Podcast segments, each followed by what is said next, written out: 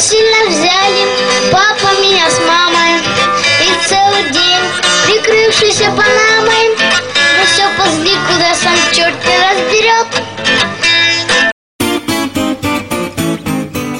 Всем привет! Ну что, готовы снова отправиться в турпоход? Сегодня предлагаю посетить усадьбу одного из древнейших родов России, который дал стране больше 40 генералов. Заинтриговала? Тогда поехали! Куда путь держим?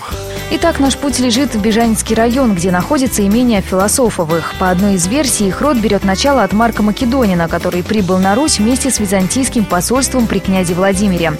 С конца XVIII века владельцем центрального имения Философовых под Бежаницами Богдановская стал Дмитрий Николаевич Философов.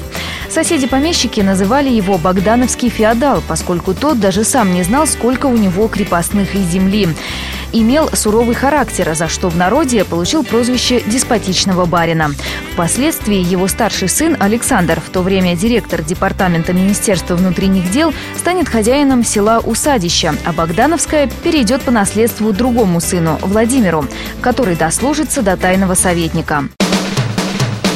Надо сказать, Дмитрий Философов для Богдановского никогда ничего не жалел. В центре усадьбы стоял барский дом, служебные постройки, но особую гордость вызывал знаменитый сад в версальском стиле, где прямые широкие аллеи переплетались с высокими шталерами из деревьев. Протоки и каналы соединяли живописные мостики.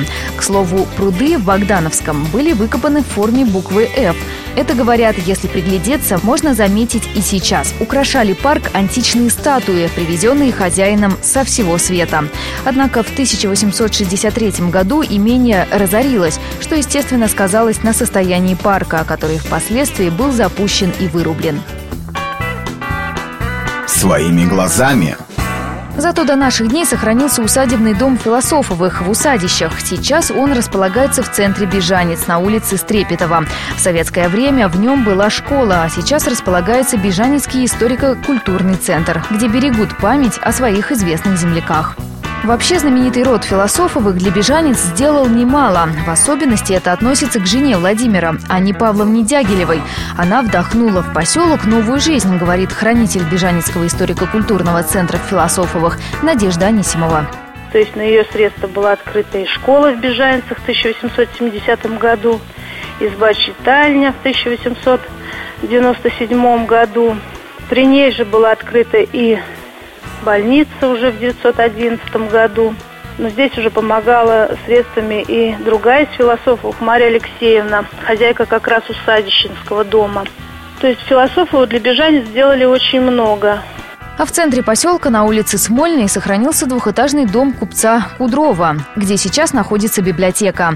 Каждый год в память о знаменитом дворянском роде здесь проводятся научно-исторические и философовские чтения.